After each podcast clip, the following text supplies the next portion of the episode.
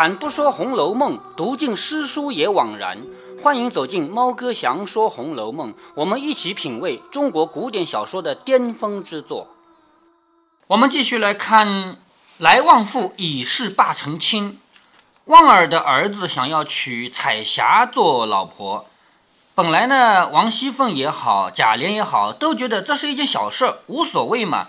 但是呢，贾琏正好出来呢，碰到了林之孝。林之孝来找贾琏，是因为家里入不敷出了嘛，想要节约点钱。林之孝来给贾琏出主意，要减掉几个人啊之类的。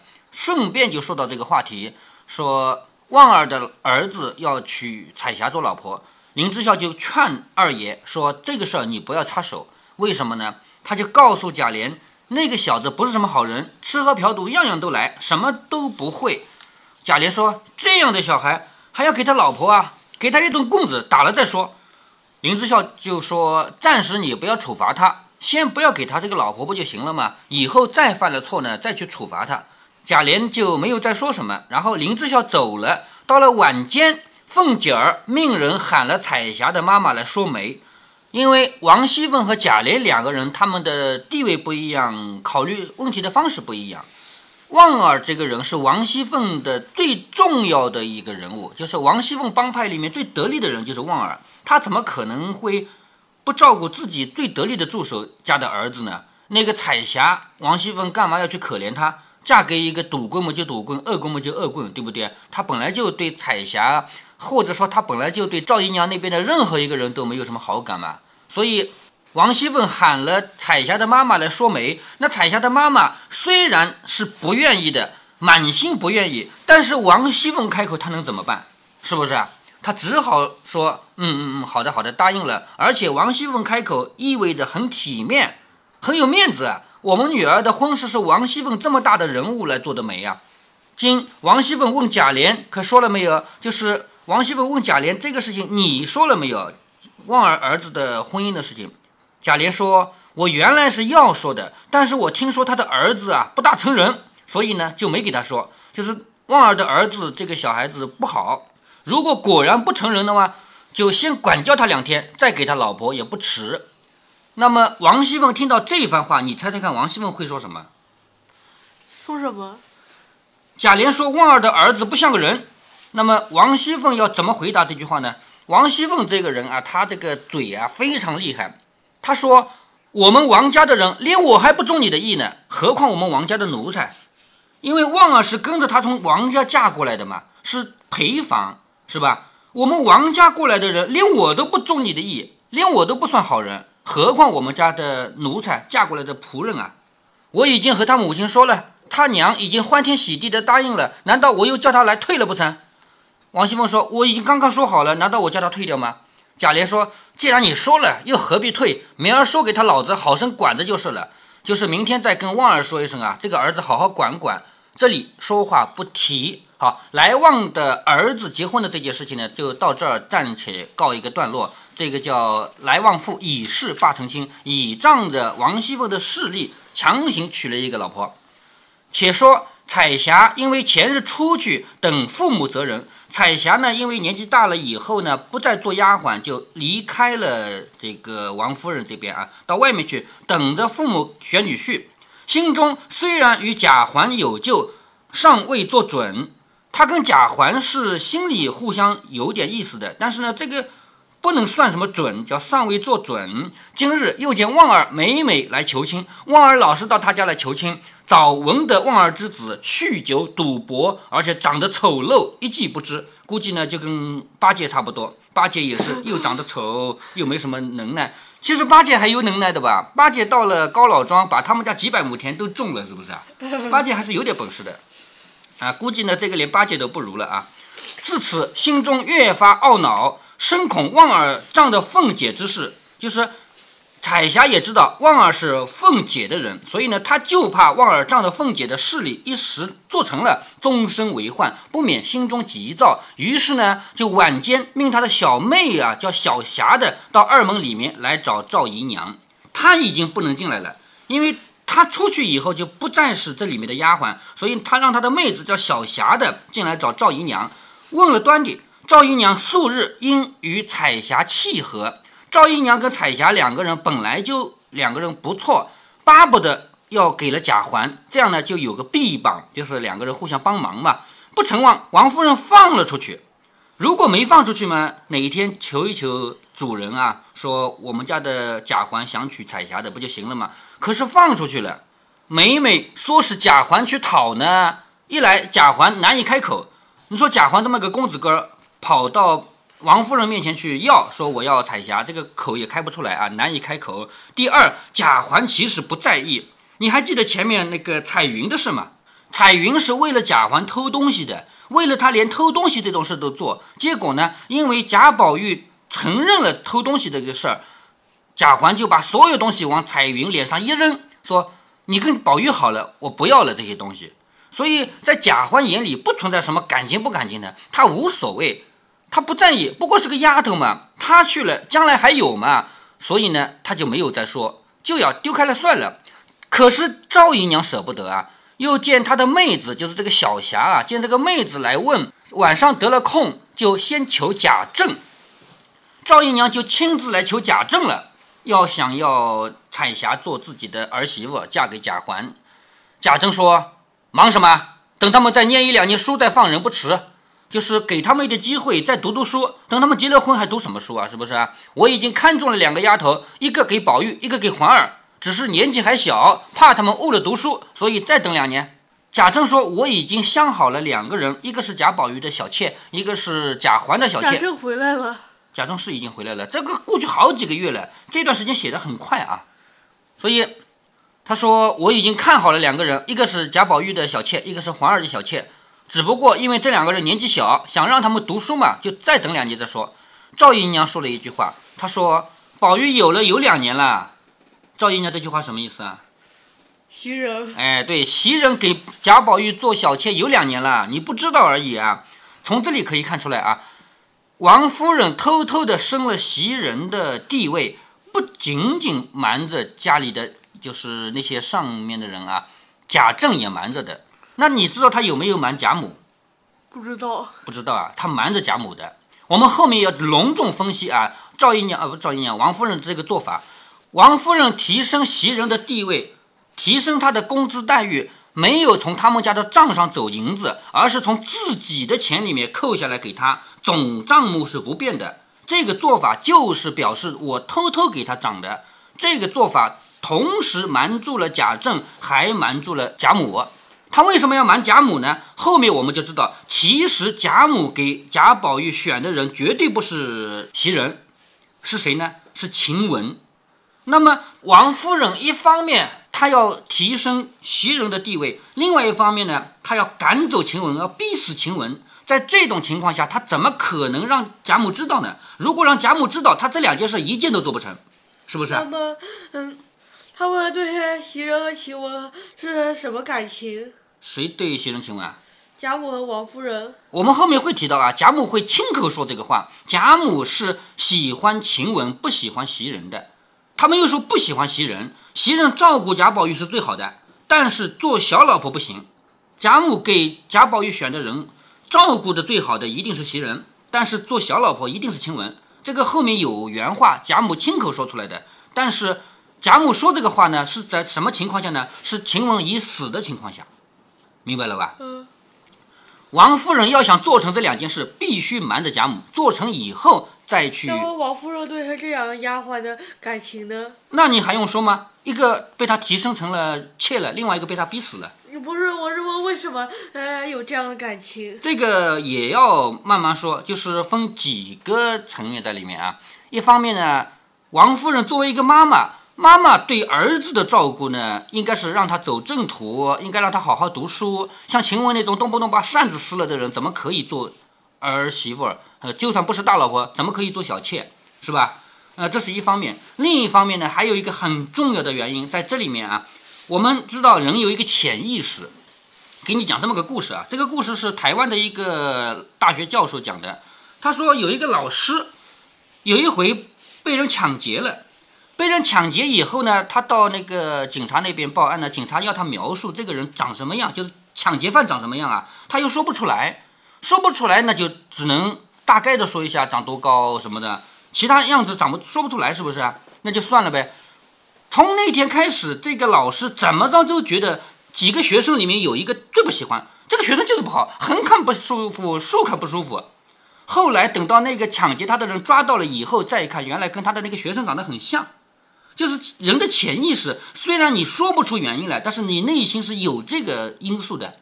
他讨厌晴雯的原因是晴雯长得像林黛玉，虽然他说不出口，说这个人因为长得像林黛玉，所以我讨厌他，不能说出来，但是内心是有这个因素的。后面会提到啊，这些原因都会提出来。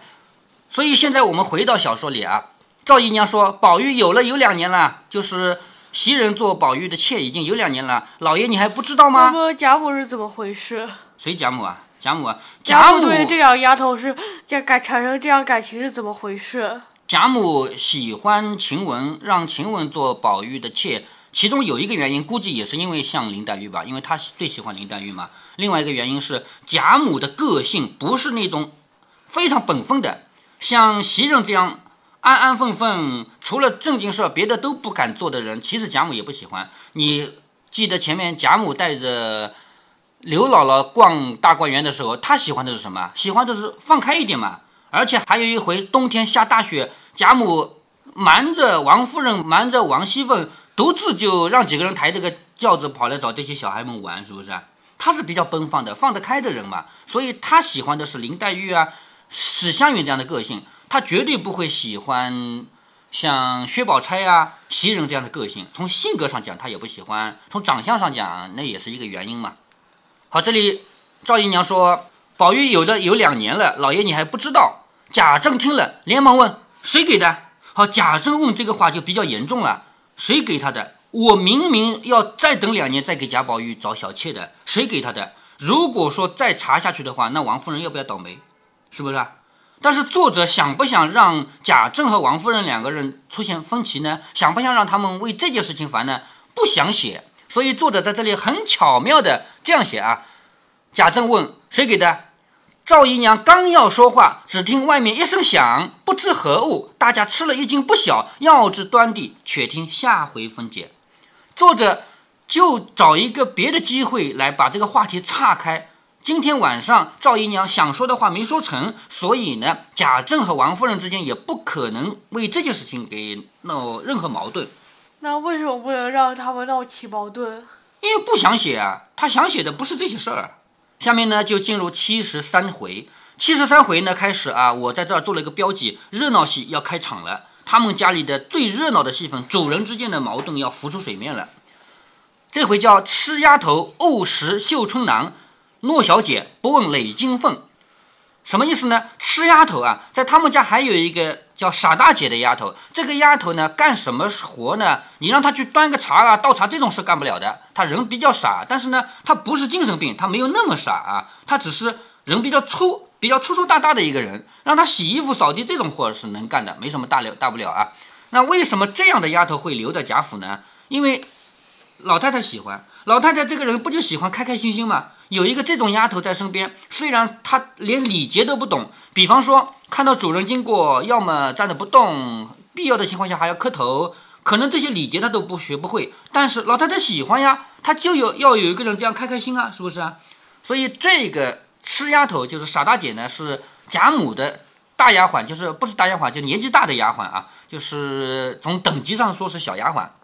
这个人不小心捡了一个绣春囊。什么叫绣春囊呢？咱们现在没有这些东西啊。现在如果说你到外面就那些乱七八糟的书摊上，现在书摊也不多了。以前那个除了新华书店啊，除了这些书店以外，还有路边上摆摊卖书的。咱们现在不多了啊。到那种没人管的地方去买书，还能买到一些装的非常差的那个书，印刷都很不清楚的。但是那种书是什么书呢？是内容不健康的书。上面印刷的什么男女的裸体的啊，什么都有。这个绣春囊是怎么？是绣花的，绣出来的男女裸体，知道吧？是这个傻丫头不小心捡了这样一个东西，捡了这个东西是他们贾家家族矛盾的导火线。下面叫诺小姐，哪个小姐最懦弱？他们家？呃。迎春，哎，对，迎春，迎春懦弱到什么程度？自己的首饰被偷了，他明知道被谁偷了，他都不想去查。当我没有就算了，诺小姐不问累金凤，累金凤是她的首饰啊。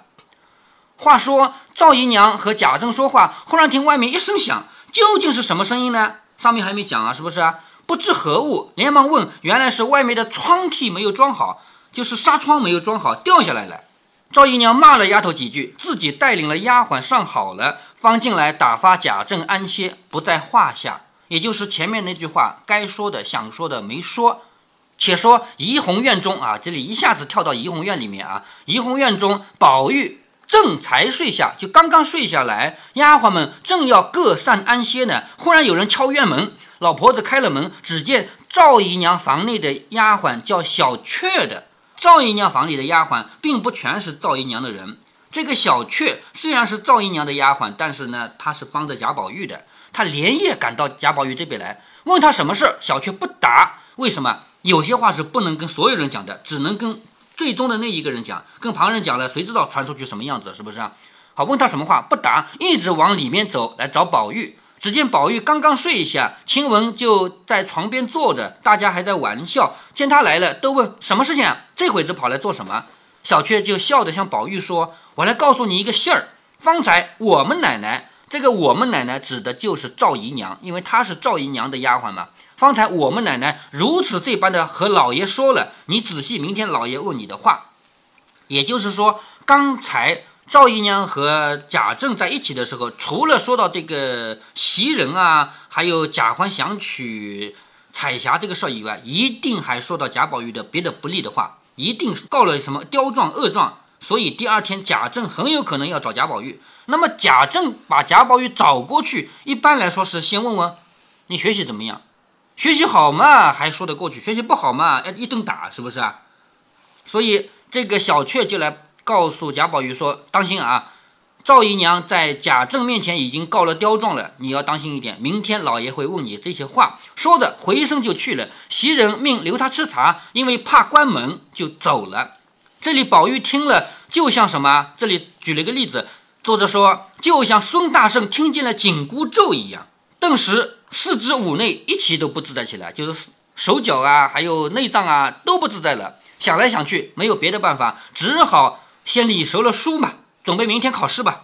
明天考得好呢，还好过说得过去。其他事情有什么了不起的？这绝对是临时抱佛脚。对，临时抱佛脚。如果说明天考试考得好的话，其他事情都没有什么大不了的，对不对？都可以过得去的。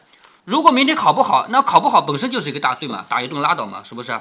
想着，连忙披衣起来要读书，心中又后悔啊，这些日子只说不提了，偏又丢身。就是这些日子本来打算要好好读书的嘛，前面还提到过，是不是啊？可是又丢开了，又没读。早知道应该天天好歹温习一些嘛。如今打算打算，肚子里现在有什么可以交代的呢？好，我们来理一下贾宝玉目前他读的书，可以向他老爸交代的有哪些呢？你知道古代考试考的是什么吗？四书五经。哎，对，四书五经。四书五经是哪四书五经？知道吗？知道。哎，好，在贾宝玉。他现在能交差的啊，四书里面，《大学》《中庸》还有《论语》。这里说的是学庸二论，二论是指《论语》分上下本啊，上册下册。所以《大学》《中庸》《论语》还有点背得出来，但是孟子不会。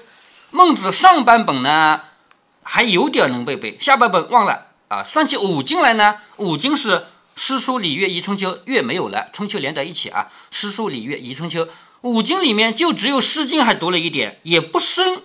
别的都不记得，那贾政问什么呢？对不对？我也不知道。还有除了四书五经以外，还有一些古文，就是古代的其他书呢，也要求读的。这里提到的《左传》《国策》《公羊》《谷梁》。好，这里啊，《国策》全名叫《战国策》，是战国的历史；《左传》《公羊》《谷梁》是同一本书三个人的注解，都是春秋。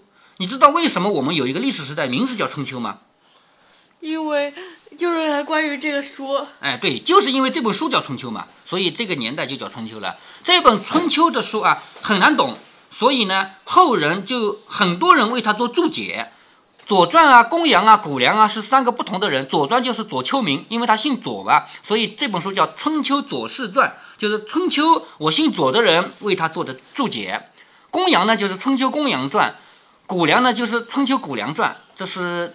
三本关于春秋的注解啊。所以这些书里面呢，也不过就几十篇，这几年也没有温得半篇片语。虽闲时也读一读的，但是呢，这是一时的起兴嘛，读过就忘了。还有十八股一道，什么叫十八股呢？就是考试作文的例子。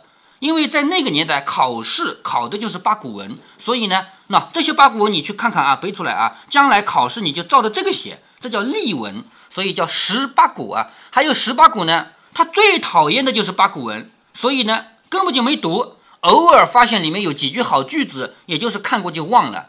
所以现在你让他来读，他读哪个好啊？读了这个，老爸明天问那个怎么办？读了那个，老爸明天问这个怎么办？所以。这样一来就急了，自己读书又不知紧要，还带累了一房丫鬟不能睡。他要起来读书，丫鬟不能睡觉吗？也不能。袭人、麝月、秋纹几个大的不用说，在旁边捡蜡烛啊、倒茶啊，那些小的都困眼朦胧，前仰后合起来，就坐在那儿给打瞌睡了。晴雯就骂。什么蹄子们，一个个黑日白夜挺尸挺不够啊！说他们睡觉叫挺尸，一个个黑日白夜挺尸挺不够。偶然一次睡迟了，就装出这个调调来。再这样，我拿针戳你两下子。就是你再给我假装要打瞌睡，我拿针来戳了啊！话犹未了，话还没说完，只听咕咚一声，就一个小丫头坐在那里打瞌睡，一倒过去，头撞在墙壁上。这个墙壁呢，不全是。像我们现在这个砖头结构啊，古代的家里面的墙不全是砖头结构，特别是怡红院。怡红院我们知道里面是隔断嘛，是那个柜子隔开来的嘛，所以咚的一声就撞在那个柜子上面了。这样一惊呢，就从梦中惊醒了。他正好听到晴雯在说这个话嘛，晴雯不是说你们这些蹄子一个一个白天还睡不够啊，偶然一次睡迟了就给我装，我要拿针来戳你们。他正好咕咚一声，听到晴雯说这个话，赶紧哭着说：“好姐姐，我再也不敢了。”众人都笑了起来。宝玉连忙劝说：“饶他们去吧，本来就该让他们睡觉了，你们也该替换着睡去吧。”袭人说：“小祖宗，你只顾你自己吧，总共就这一夜的功夫，你把你的心用在这几本书上，等过了这一关，有你张罗着去呢，也不算误了什么。就是今天晚上你别可怜我们了啊，你先可怜可怜自己吧。”宝玉听他说的这么恳切，只得又读书。读了没几句，麝月又斟了一杯茶来润舌头。宝玉接茶吃了，因见麝月只穿了个短袄，解了裙子，就是外面的衣服，大衣服脱了嘛。宝玉说：“夜静了，冷，到底穿一件大衣裳才是。”麝月指着书说：“你暂且把我们忘了啊，你心里对着这个好了啊。”好，接下来呢，晴雯就要出一个馊主意了。总不能让贾宝玉整夜读书啊！就算整夜读，明天能够过得了考试吗？是不是？晴雯出馊主意，要帮贾宝玉了啊！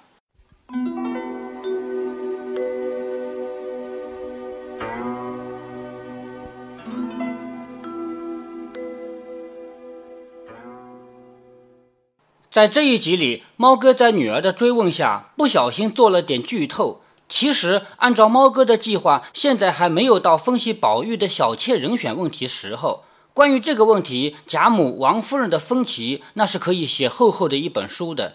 既然已经剧透了嘛，那就干脆做一下总结。对于黛钗两个人，贾母喜欢的是黛，王夫人喜欢的是钗，这个不用解释。对于袭人和晴雯两人，贾母喜欢晴雯，王夫人喜欢袭人。以上结论可以从两方面寻找论证：一方面是贾母的原话，另一方面是他们各自的性格。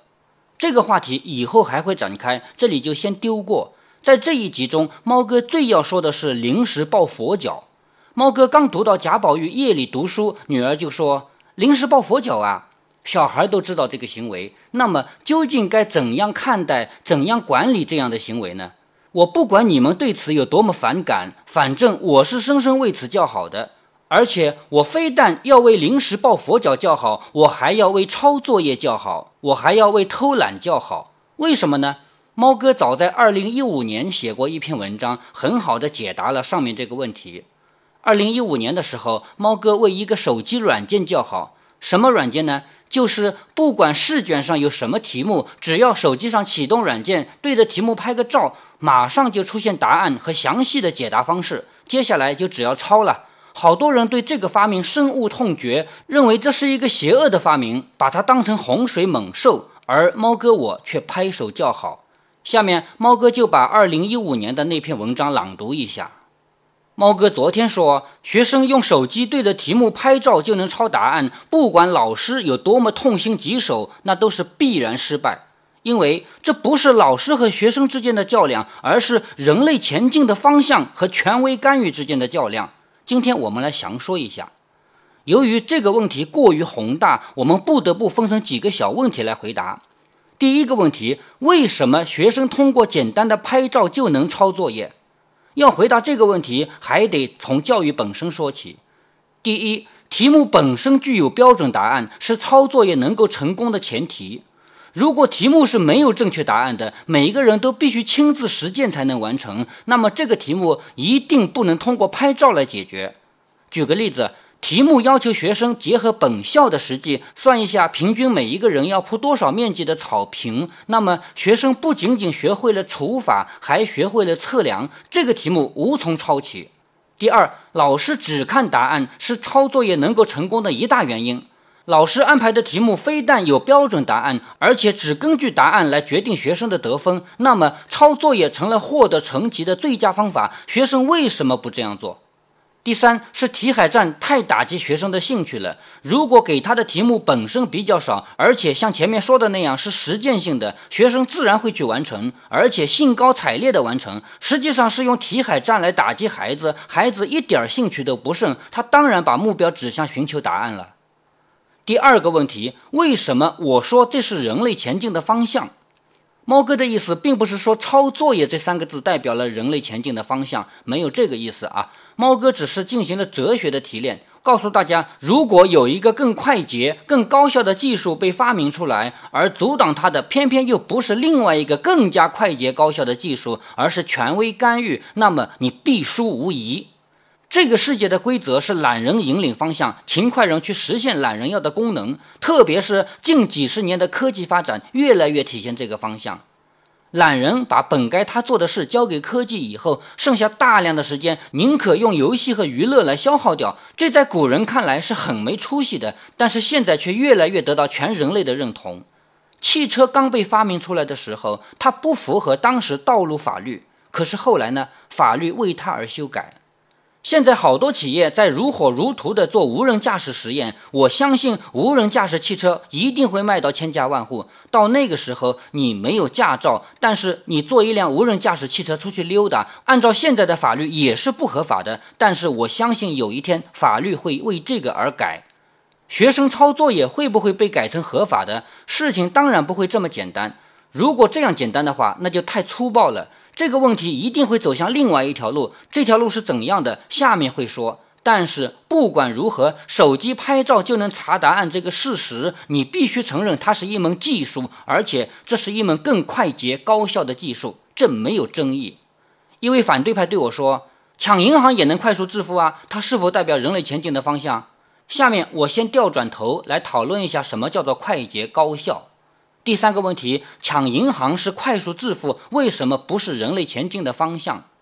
抢银行这个问题是改变了财富的分配，它是零和博弈。什么叫零和博弈呢？就是这几个人的财富增加数量和那几个人的财富减少数量完全相等，大家的增量相加等于零。何为零嘛？就叫零和。一切零和博弈都不可能代表人类前进的方向，更不用说抢劫这种明显损害他人利益的了。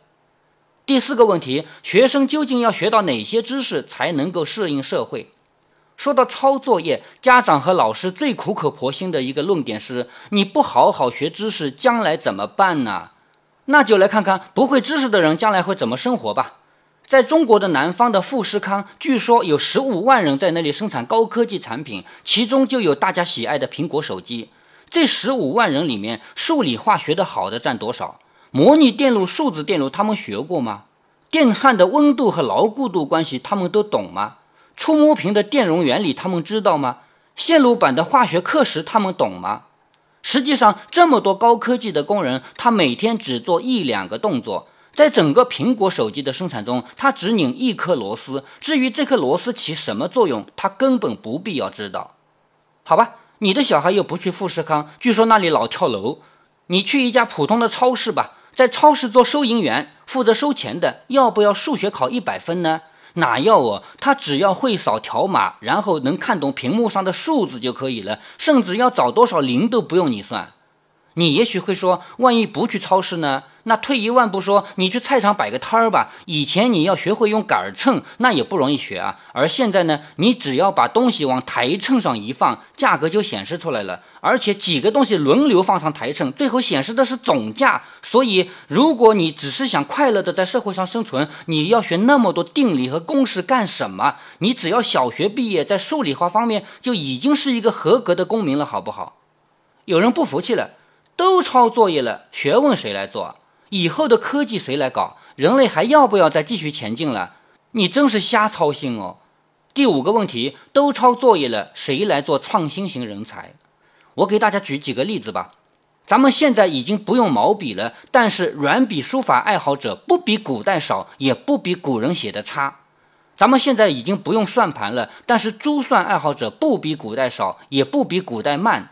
咱们地球上早就不用冷兵器打仗了，但是做刀剑的、做盾牌的、做铠甲的、做马鞍的、钉马掌的，不比古代少。据说现在锁子甲的产量比中世纪还高，我是没有拿到真实数据啊，是否超过中世纪这不好说，但是肯定没有失传，而且其质量一定比中世纪更好。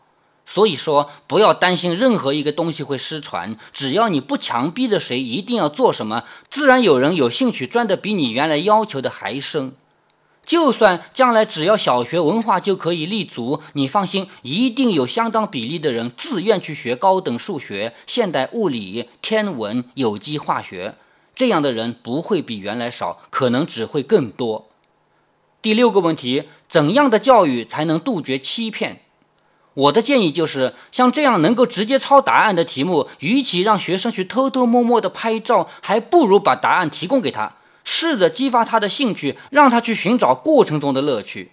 你就是把一切答案都给了学生，有兴趣的孩子自然还是去研究解答的过程，而那些没有兴趣的，不要逼他嘛，有什么必要呢？